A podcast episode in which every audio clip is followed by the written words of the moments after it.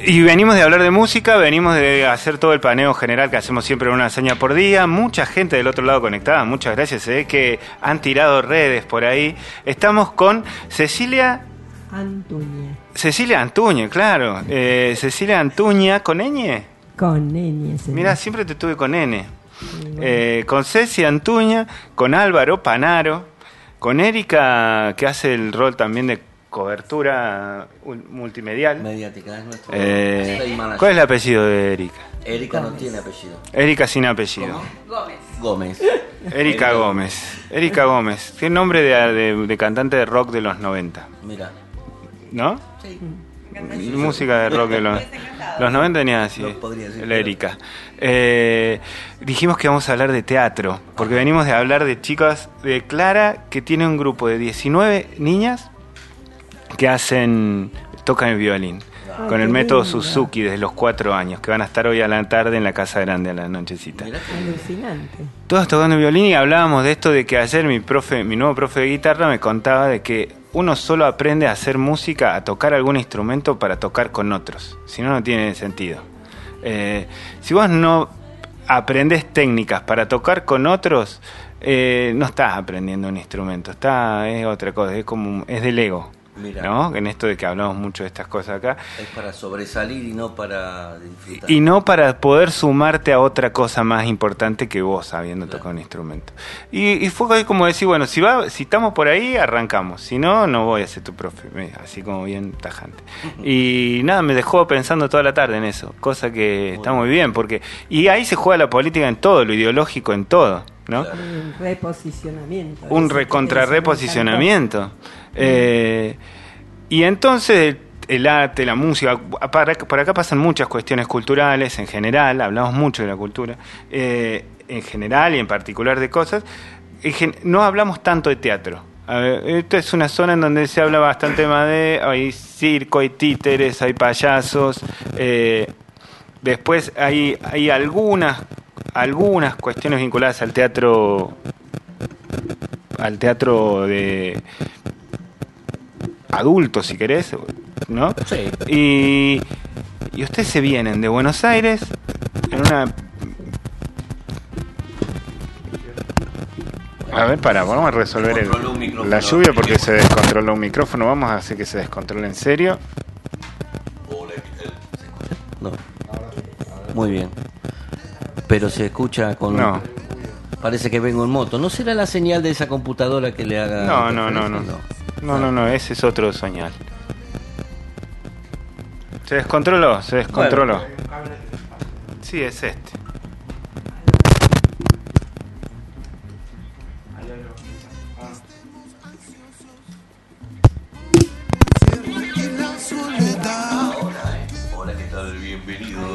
Ahí está. Chingones, Álvaro, que tuviste también una voz en los primeros tiempos de Come Chingones. Sí. Fuiste parte de, de esas primeras emisiones. Estoy dispuesto siempre a grabar lo que sea. Hacíamos el personaje de Cortázar, que se murió hace poquito, tendríamos que haber grabado algo. ¿Quién se murió? Hace poquito usted. Muy. No, no hace poquito, pero se viste que cuando se muere, alguien- cuando se recuerda la fecha de muerte de alguien, Claro. se reciclan algunas frases y eso. Qué gran decidor de frases, usted. Sí, claro, porque para mí las palabras son como un remolino que envuelve, levanta las hojas y las arroja como si fueran frases hermosas, una poesía que está por llegar en lo más metafísico de nuestros cuerpos. Usted debería dedicarse a eso. Claro, Debería ir a dedicarse. laburar. Debería ir a laburar. Bueno, lo dejo con Álvaro.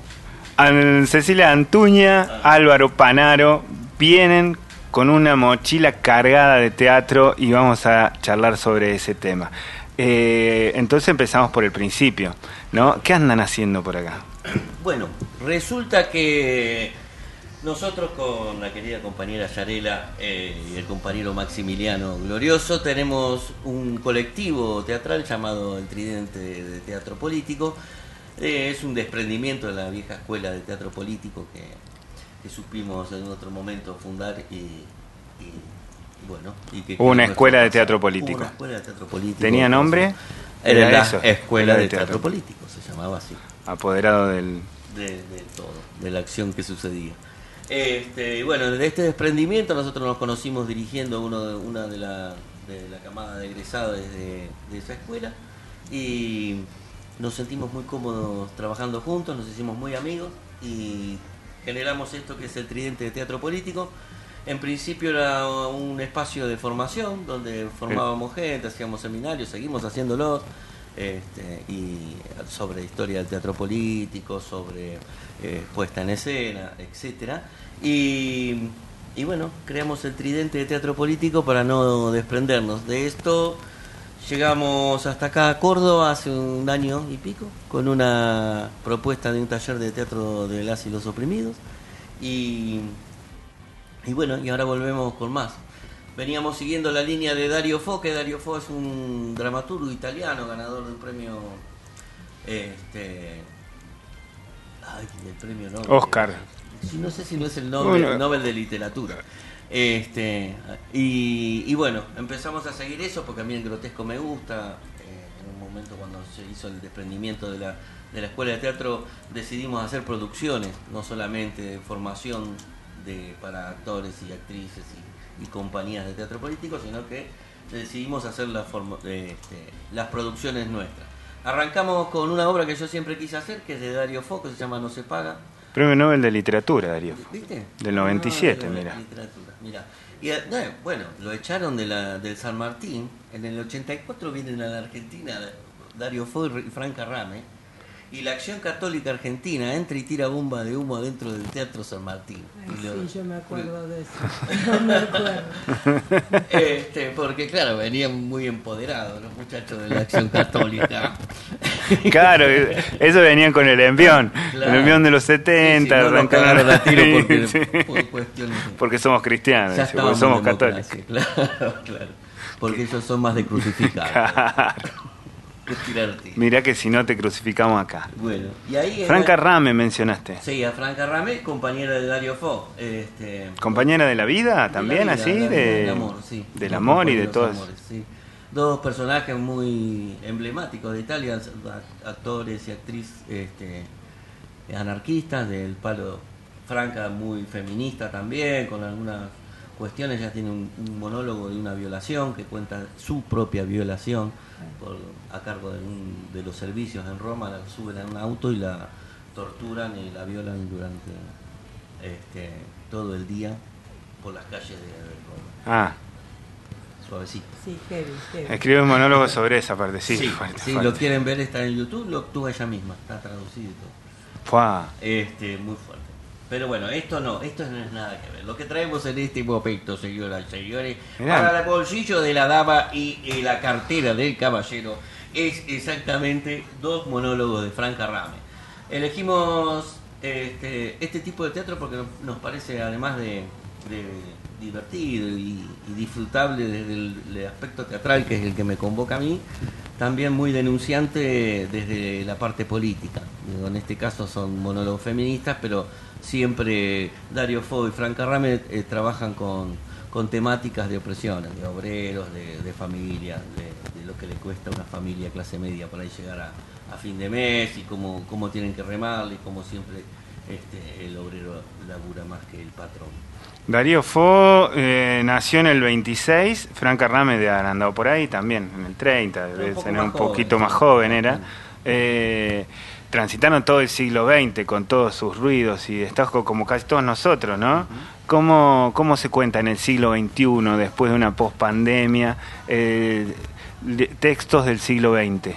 Eh, ¿cómo, ¿Cómo se piensan después de que habemos tenido un listado de trabajadores esenciales a los cuales aplaudíamos y, y nos pusieron arriba de la mesa? ¿Cómo se cuenta en el siglo XXI el siglo XX? De la misma manera, porque lamentablemente la lucha sigue siendo la misma. Y cuando ves un monólogo escrito en los 70 y que no hay que cambiarle ni una coma para que esto siga siendo denunciante, te sentís un poquito mal, ¿no? Porque decís que la lucha existía. Es lo mismo. Y sigue funcionando la, la misma opresión de la misma manera. La verdad que nada, podríamos haberle agregado celulares si querés traerlo más para esta época. Pero me parece más denunciante mantenerlo en la época de los 70 y que la temática sea actual, tan actual que, Bueno, y ahí nos metemos en eso, pero bueno, no sé si. Sí, señora, Sí. ahí está la actriz. ¿Cómo cuenta usted? Y bueno, es justo lo que decía Álvaro, que estos monólogos, a pesar de, de haber sido escritos en los 70, no han perdido vigencia, lo cual, bueno, por un lado es triste porque pasaron un montón de años, y- pero por otro lado siguen siendo monólogos denunciantes. Y denunciantes de una manera como amena, digamos, irónica, que entonces es como más...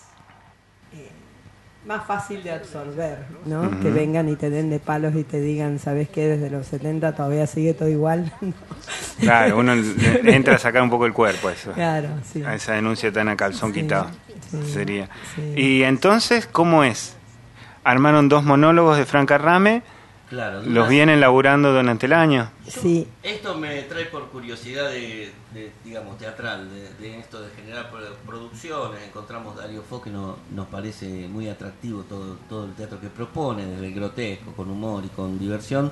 Eh, sí, digo, sin darle tanto dramatismo, quitándole un poco el dramatismo justamente en el teatro, este, a, a esta parte ta- realmente dramática, porque si vos te enfocás en lo dramático de cada uno de estos monólogos, son ocho monólogos que, que escribieron este, entre los dos y, y bueno, ahí los descubrí por casualidad, yendo, va, no por casualidad no, no existen, ¿no? Pero, No, no, no. Este, yendo a un taller de, de Fava, un italiano que enseña comedia del arte, que vino a la Argentina a dar el taller, me meto en Andamio 90, hago el, el seminario con este muchacho, un día comiendo pizza con este señor, que es un señor mayor y que tiene mucha información. Digo, todos los talleres o seminarios que hice antes de comedia del arte eran con los libros de él. Claro. Entonces venía a la Argentina, estudié con él. Y charlando, comiendo una pizza, le digo, che, ¿y Darío Fo? Me dice, eh, Darío Fo, eh, sí, no, muy bueno, qué sé yo, pero la mujer era mejor. ¿Cómo la mujer? Sí, Franca Rame. Y ahí empezamos a buscar. Y encuentro estos ocho monólogos, ocho monólogos de Franca Rame y Darío Fo, este, con, con una con una tendencia feminista muy muy grande que por eso convoqué a las compañeras y, este, les pregunté si estaban de acuerdo en, hacerlo y, si iban para adelante entonces bueno yo desde, desde mi parte teatral ellas desde su parte actoral y, y feminista ¿no? Eh, Son dos monólogos que se, bueno, y salen de gira, se vienen salimos para de tras la sierra. hicimos estrenos allá en la ciudad de Buenos Aires en, en también Villa Martelli sí. Y ahora nos venimos para Córdoba. La idea es eh, festivalearla, ya tenemos ahora un, un encuentro para el Día de la Mujer ahí en, en- por la zona de, de Paternal, que, que hay un teatro, Abre Teatro, que nos convocó para, para hacerla ahí y también, bueno, girar por las provincias, por los lugares que crean que, que esté bueno este, mu- multiplicar este mensaje de, igualdad, ¿no? ¿Sabes que Bueno, usted esto de salir de la ciudad después de Tapaña en todo este proceso que se vivió, digo, tan intenso de los últimos años y todo. Y, y no, y no- uno, una, una sensación, ¿no? Ustedes hablaban recién de la denuncia, también esta cosa de poder denunciar con algún humor, con alguna creatividad, de ir como contando la historia desde otro, de algún lugar que también llegue, ¿no? Del otro, pero in- incorporar al tercero no solo como un sujeto de bolsa de residuos donde le tiramos todo No. lo que miramos de nuestra de, del mundo, que, que es algo que también periodísticamente hace todo el hacen un montón todo el tiempo. Es un desastre. Eh, y algo que nos pasó, que me pasó particularmente, no- nosotros que también veníamos de la ciudad y veníamos de todo un contexto en donde andábamos, teníamos que andar con los hombros medio tensos para, pues si no te tiran, digo, es como ir a, a- a cruzar una pelota, Claro. a de una pelota dividida, y si no vas te- firme, te caes, te, te caes y no juegas más.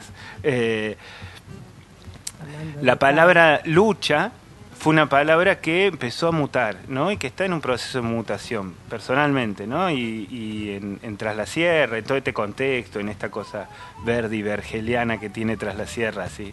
Eh, con lo cual, el teatro de denuncia eh, empieza a ser importante por una cuestión de poner arriba de la mesa todo lo otro que no es el- este vergel, ¿no? ¿No? Y, y salir a buscarlo, salir a ver dónde, dónde está ese, ese denunciante silencioso que camina y que, y que eh, vive con un grado de opresión o oprimido y probablemente tampoco se da cuenta de eso, ¿no?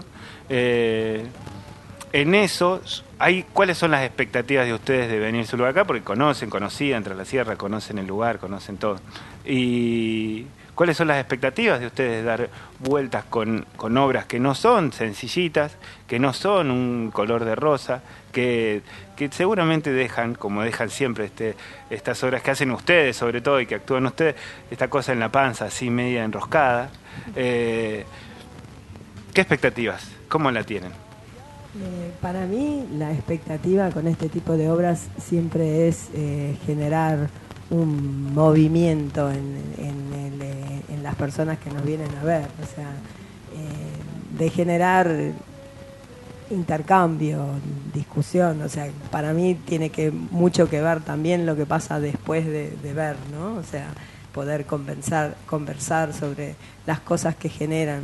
A mí personalmente todo el proceso de, preparar esta obra me genera un montón de movimientos porque, bueno, yo soy más vieja y en realidad viví esa época y entonces es como que rememorar y a la misma vez registrar cosas, ¿no? Digo, ah, claro, a mí también me pasaba eso. Eh, y eso creo que por ahí es lo que también espero en, las personas que lo vienen a ver, que de una manera eh, divertida, porque las obras son divertidas, eh, nos deje pensando, nos deje pensando, ¿no? Sobre qué cosas siguen igual, qué cosas cambio, qué cosas quiero cambiar, qué cosas no, qué sé yo. A mí, por lo menos, me generó un montón de cosas, una, una movilización muy grande hacerla, hacerla, prepararla, todo fue una movilización en lo personal muy grande, ¿no? Y bueno, qué sé yo, no sé, no sé los demás si, si las mujeres que nos vengan a ver y los hombres que nos vengan a ver eh, va a ser tan profundo porque obviamente estar un año preparándola, ¿viste? Y viviéndola, prepararla en pandemia además, ¿viste? Sin saber si, si la íbamos a poder mostrar. Para mí ese el tema del convivio del teatro es como fundamental. No me pude adaptar a la, a la virtualidad en el teatro, que casi todos nuestros compañeros lo han hecho porque de algo tenías que vivir. y bueno, entonces se adaptaron, pero a mí me cuesta un montón. Yo quiero es la otra persona del otro lado. La otra del otro lado. Y sí, el teatro es eso, ¿no? Va a sobrevivir a todo por eso también, ¿no? Recordar, revivir, repensar algo es sanarlo. muy fuerte la pregunta. Ah, hay una respuesta sencilla, ¿eh? sí o no. Sí, sí, yo creo, yo creo que, que sí, que sí, o sea, no es que de golpe, uh, me di cuenta y cambié, pero te lleva a un proceso de ah, mira, pasaba esto, ¿no? Y entonces eh, replantearse, replantearse cosas. Yo estoy medio en una etapa de replanteos que creo que tiene que ver un poco con la edad y mucho con el tema de la pandemia, pero eso, eh, entonces todos estos procesos se vuelven como más profundos porque te empezás a cuestionar cosas personales ahorras en terapia, venía a ver la obra y ahorras en terapia. Y ahorras en terapia. o al revés, o al revés, ¿viste? O salís a terapia corriendo. Salís corriendo a buscar. A, bioterapia, bioterapia el despertar, registros acálicos. ¿Viste? Hay múltiples formas de sanación. Tras la sierra es como un vergel de múltiples formas de sanación. Es el microclima de la sanación. Es el microclima de la sanación, tal cual. Tal cual. El domo de la sanación. Un domo de la sanación. Sí. Eh, lo hacen al aire libre. Lo vamos a hacer al aire libre, quiero eh, decir. Bueno, el jueves hacemos todas, tenemos la misma historia, que es un monólogo que habla de, incluso de las violaciones intrafamiliares y de esas cosas, con un humor importante. No voy a decir que tire un pelotazo así, pero... Este, sí, el tema es como muy fuerte, pero con un, humor muy interesante. Tiene una postura que tenían ellos por su, por su descendencia. Franca Rame viene de una familia de comedia del arte muy, muy, muy famosa en Italia, muy longeva de tu familia, de generación tras generación, ser comediante. Este, y bueno, y Dario Fo también viene de ese palo, entonces vienen con ese humor que, que, es innato. Este, todas tenemos la misma historia y así se llama muchas veces en, en otros lados del mundo este, el conjunto de estos Todas tenemos la misma historia. Todas tenemos la misma historia. ¿Cuánto tiempo es el monólogo? Dura entre 35 y 40 minutos, no es una cosa larga. Este, y, no, es sostenido, ¿no? Sostenido por las actrices, aparte. Eh, todas tienen la misma historia, la hace Martina. Todas tenemos la misma historia, la hace Martina Subarán, este, que no pudo venir ahora pero pronto la tendremos entre el micrófono. Le vamos a mandar el audio. Sí, señora. Este, y viernes y el viernes también a las 21 Madre Pasota con Cecilia Antuña. Este, Ce- Cecilia me hace así como que me equivoqué, no. El viernes vas vos y el jueves va va, va todas, fíjate. Si Vamos. usted lo dice. usted Bueno, jueves y viernes de Jueves Franca y viernes, Rame. Sí, de Franca Rame y Texto Dario de Fo. Franca Rame. Producciones del Tridente Teatro Político. Este, nos pueden buscar ahí en internet. Estamos, creo que hasta En Instagram, ahora. desde ayer están en Instagram. Increíble. Va- En Tremendo. cualquier momento vamos Van a tener que hacerse la- fotos Sí. seguidos y eso Estamos- todo el tiempo. Estamos viendo de hacer ahora una estación espacial para por si se pudre. Por si se- vamos para- Lo importante es que no se vaya Elon Musk solamente. Claro, Claro. no, no. Si claro. se va, Estamos- porque parecería ser que, Que están armando para irse. ¿no? Nuestro Claro, único tenemos pro- que hablarle y decir, mira, te está faltando una pata acá de lo que tenés que llevar al otro mundo. La pata de la, de cultural, denunciante, todo. ¿Quién va a contar las cosas? ¿Quién va a denunciar lo que haces? Claro. Justamente para eso, para eso Además, se van. eh, va a ser todo de él, porque va a llegar, va a poner la bandera y decir, "Este de acá, esto es todo mío. Ahora te voy a ¿Se cobrar". acuerdan el loco que compraba tierras en la luna? Dice, bueno, era yo. Era, yo. Era mi papá. Era mi papá. le vamos a poner un cueta. Y ustedes, ustedes que llegaron, vayan a trabajar allá, Por vayan a favor, hacer esto. Necesito que me traigan esos esas piedras gigantes que vamos a armar acá una pequeña pirámide Claro. y la historia Y vuelve a arranca empezar. otra vez, mira vos. Y arranca de vuelta. Che, bueno, muchas gracias. Recordemos, en la Casa Grande, en el Alto Resbaloso, vienen de gira Sí. teatro político. Si querés venir a pensar, A divertirte meditar, también, ¿eh? sanar y divertirte, sobre todo, y a compartir después una Claro, cerveza, más una que nada. cerveza, una pizza, Eh, y después ves una obra de teatro que Y vuelve el teatro. Y está el teatro. Sí. Digamos eso también, ¿no? Se está instalando esta idea del teatro y de lo multicultural entre la sierra de una manera que a mí no deja de sorprenderme. ¿eh? Bueno. Eh, levantar una baldosa, así como en Buenos Aires levantar una baldosa y encontrar un abogado discutiendo con Sí. otro, acá encontrar una baldosa y levantar un payaso con un, Con un- co- con un titiricere, con, con un músico que hay al lado, un rapero, Muy eh, y ahora también un teatrista. Bueno, bien. ¿Teatrista se dice?